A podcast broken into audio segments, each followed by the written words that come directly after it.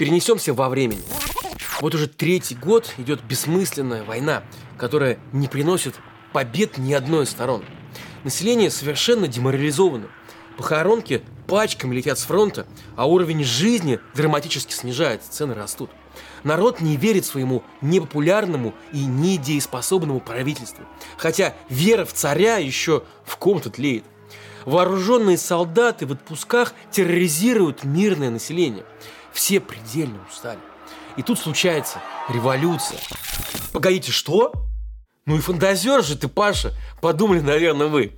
Но нет, я сейчас рассказывал вовсе не о будущем. Я рассказывал о прошлом о событиях, развернувшихся в нашей стране в 1917 году.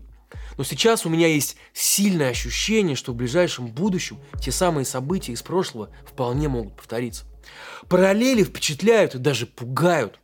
Давайте вспомним, как это было и представим, как это может быть снова. С вами Павел Коныгин, и это разборы на канале «Продолжение следует». Подписывайтесь на нас, чтобы нам не потеряться, потому что вместе мы не одиноки.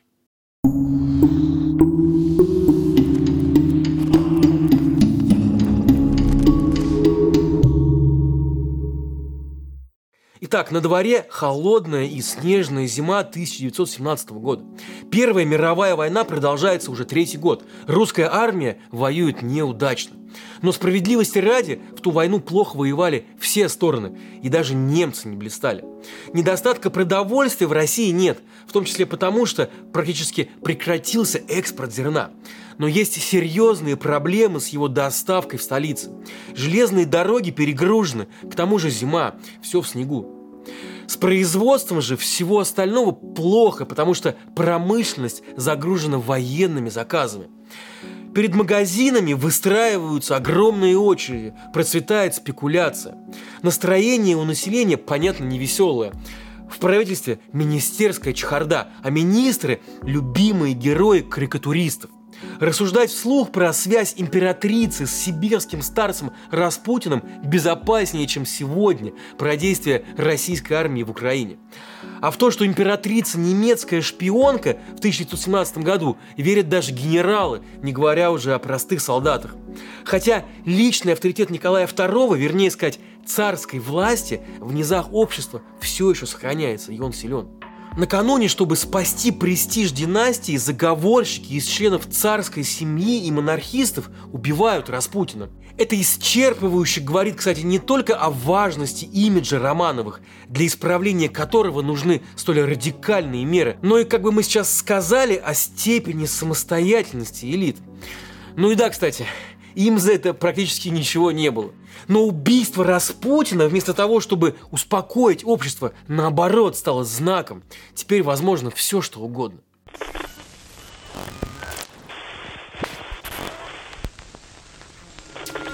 Все бы еще могло как-то рассосаться, если бы не фатальная ошибка царской администрации.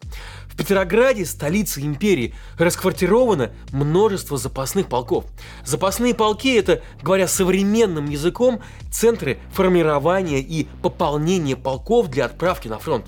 Молодежь, которой пока еще нечего терять в жизни, уже вся давно призвана и гниет где-то там в галицийских полях. Теперь призывают людей старшего возраста. Их отрывают от семей, домов и любимого дела. Они этому, мягко говоря, не очень рады. И вот огромные массы таких нерадостных, но вооруженных людей оказываются собранными в столице. Больше 150 тысяч человек.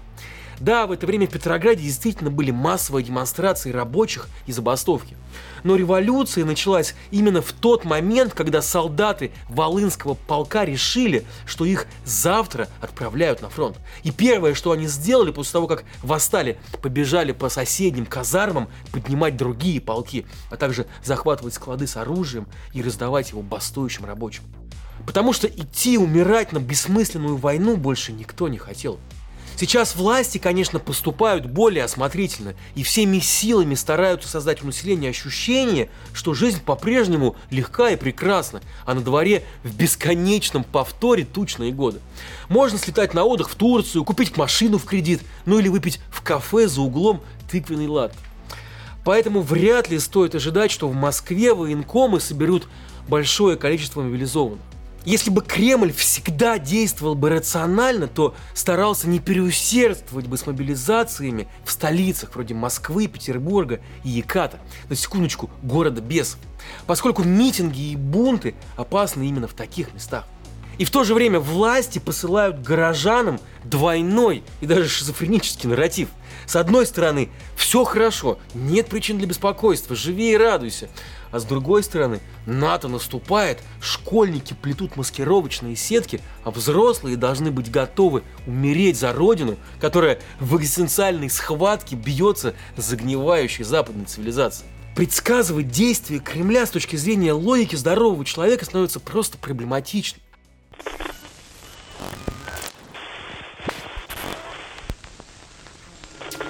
По данным соцопросов, население по-прежнему верит, что у нас и правда все хорошо. Рейтинги одобрения властей, начиная от губернаторов и кончая президентом, как выросли в начале войны, так как будто бы и держатся на заоблачных уровнях. Даже независимый Левада-центр в сентябре 23 года насчитал Путину 80% доверия, а Думе 57%. Окей, я могу представить себе людей в России, которые уважают Путина и доверяют ему. Ну, те же самые пенсионеры или бюджетники на высших позициях. Апологеты стабильности. Но представить людей, которые искренне уважали бы депутатов Думы, тут уж извините. Даже среди бюджетников таких не сыщешь. Сам по себе депутат в народном сознании – это уже какой-то там фольклорный персонаж, мелкий плут и мошенник. Это я не к тому, что сомневаюсь в беспристрастности Левады-центра. Думаю, они объективно отражают то, что им говорят люди. Проблема здесь в другом. В тоталитарном обществе результаты опросов на политические темы могут быть искажены очень радикально. Запуганные люди не всегда ответят правдиво интервьюеру. А, вы патриот? Конечно. На что вы готовы ради страны? На все. У нас есть патриотический список. А можете, пожалуйста, нам оставить свои данные? И в случае всеобщей мобилизации у вас будет... Подождите, почему? Мужчина, Легко представить, какие результаты, например, были бы у уличного опроса об отношении к товарищу Сталину, например, в 1937 году. Боюсь, что ни мы, ни Кремль не знаем толком ни уровень доверия населения к властям, ни его динамику. Это прогулка по минному полю. Пока не наступил на детонатор, кажется, что все замечательно. Травка зеленеет, солнышко блестит. А как наступишь, что полетят клочки по закоулочкам.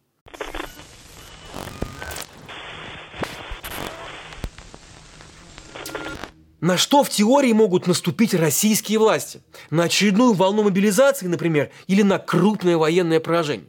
Ведь Ровно так сдача державшегося почти год Порт-Артура во время русско-японской войны в декабре 1904 года стала одним из детонаторов начавшейся через месяц Первой русской революции. Кстати, любопытный факт. Русско-японская война – это первая в новой истории война между страной старого мира и азиатской страной, в которой победила последняя.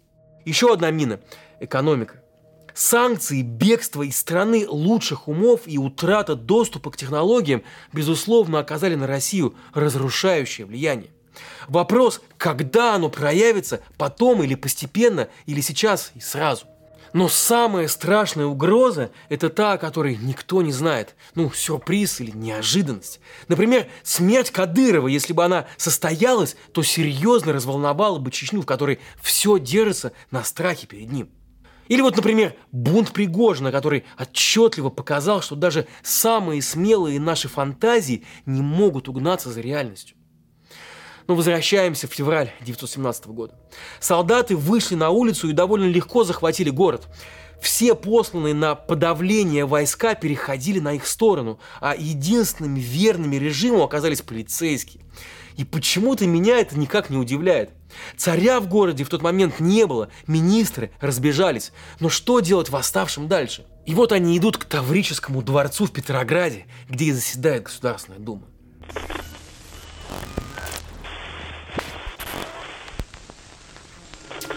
Такое можно представить себе и сегодня. Градус ненависти к депутатам зашкаливает, что бы там ни говорили социологи. Правда, если вы думаете, что тогда солдаты пошли к Думе только для того, чтобы развесить депутатов на фонарях, то вы ошибаетесь. В 17 году все было по-другому. К этому моменту парламент в России существовал уже 11 лет. Большинство в Госдуме составляли умеренные либералы, которые критиковали царское правительство изо всех сил. Именно на той думской трибуне, например, и был поставлен вопрос, который мы сейчас задаем каждый раз, когда сталкиваемся с действиями чиновников. Что это, глупость или измена?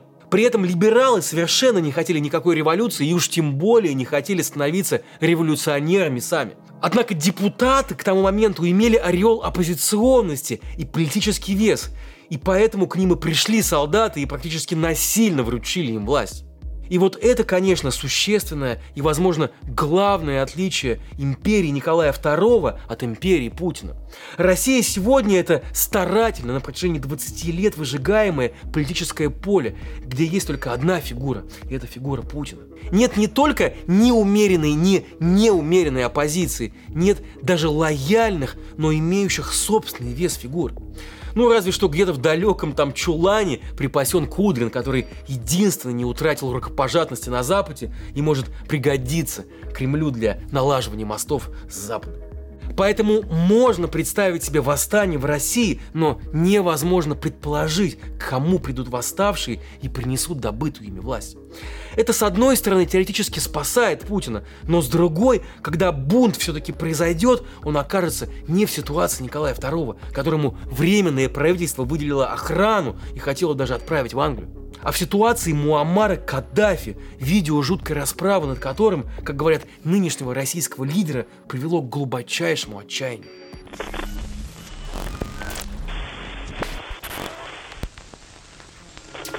Но возвращаемся в 1917 год. Вечером первого дня восстания, 27 февраля, Дума создает временный комитет, который заявил, что берет власть. Поскольку, как сказали думцы, царское правительство все равно разбежалось, а управлять страной кто-то должен. А что же Николай? Во время начала волнений он находился в Могилеве в ставке Верховного главнокомандующего, органе управления войсками, и оттуда поехал в Петроград. Но события развивались быстрее, чем двигался царский поезд. Император направил всем командующим фронтами вопрос, поддержат ли его войска. Все командующие, в том числе его собственный дядя, выразили глубокое возмущение бунтом солдатни в Петрограде. Но рекомендовали государю отречься от престола, что он и сделал. Временное думское правительство стало таким образом окончательно легитимным. Эта история породила теорию о заговоре генералов, которые якобы все это и устроили. Ее, возможно, нельзя отрицать совсем, но никаких доказательств наличия заговора до сих пор нет. Скорее, как обычно, все действовали по ситуации. Генералы видели, что царь не способен мотивировать войска. Царицу солдаты презирают, а на временное правительство возлагали большие надежды. Михаил Алексеев, начальник штаба Верховного Главнокомандующего, в первые дни революции остановил армейские эшелоны, двигавшиеся на Петроград для подавления восстания. То есть с генералами произошло то же, что и со всем обществом. Они устали от бездарного царя и были рады возможности от него избавиться. Из показаний свидетелей на Гагском или что еще лучше, нашем российском трибунале, мы наверняка узнаем, что такое был Бонд Пригожина на самом деле. Побочным результатом этого мятежа стал также и тест на лояльность для генералов. Большинство из них, кажется, на тот момент его прошли, не поддержав Вагнера, но и не выступив особо активно против. Да и то, что генерал Суровикин, недавно командующий войсками в Украине и друг Пригожина, после этого исчез и чуть ли не был арестован, оставляет много вопросов. Возможно, результаты этой проверки оказались не такими, какими кажутся. Ну и стоит также, конечно, напомнить, что и кадыровцы, поехавшие останавливать Пригожина, почему-то тоже с ним разминулись. Ну а сами вагнеровцы без сопротивления заняли Ростов, в котором находится штаб всех российских сил в Украине. То есть это должен быть довольно укрепленный в военном отношении город, в котором полно вооруженных людей. Ну и кроме того, проверять лояльность генералов, когда бунт еще только начался и неизвестно, чем он закончится, довольно бессмысленно. Настоящая проверка лояльности могла бы быть, когда пригожинские танки выезжали бы в Москву. Ну и вот тут как раз и непонятно, как бы все повернулось. В общем, случись сегодня в России военный мятеж, как в 1917-м, он вполне смог бы развиваться по такому же сценарию, силами отчаявшихся с молчаливого согласия всех остальных.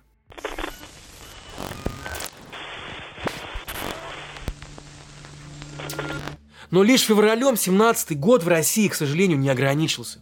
Забрав власть у царя, либералы так и не смогли ее удержать. В октябре случился большевистский переворот. Позже советская пропаганда назовет его Великой Октябрьской революцией. И вот тут уж разверзлись врата ада, полились реки крови. На историческом пути России обозначились фигуры Сталина и его ГУЛАГ. И также кошмарные события продолжительностью в 70 лет. Возможно, у нас будет еще повод вернуться к ним. Если февраль повторится, то будем думать, как не допустить октябрь. И, наверное, готовиться к этому стоит уже сегодня. Прежде всего, объясняя себе и близким, что жестокость порождает только жестокость. Что такое наша страна уже проходила. Что у нас уже однажды была возможность удержаться на пути мирного, цивилизованного европейского развития. И мы ее, к сожалению, упустили, погрузившись почти на столетие в тоталитарное безвремение. Давайте уже сейчас мотать на ус эти уроки. Продолжение следует.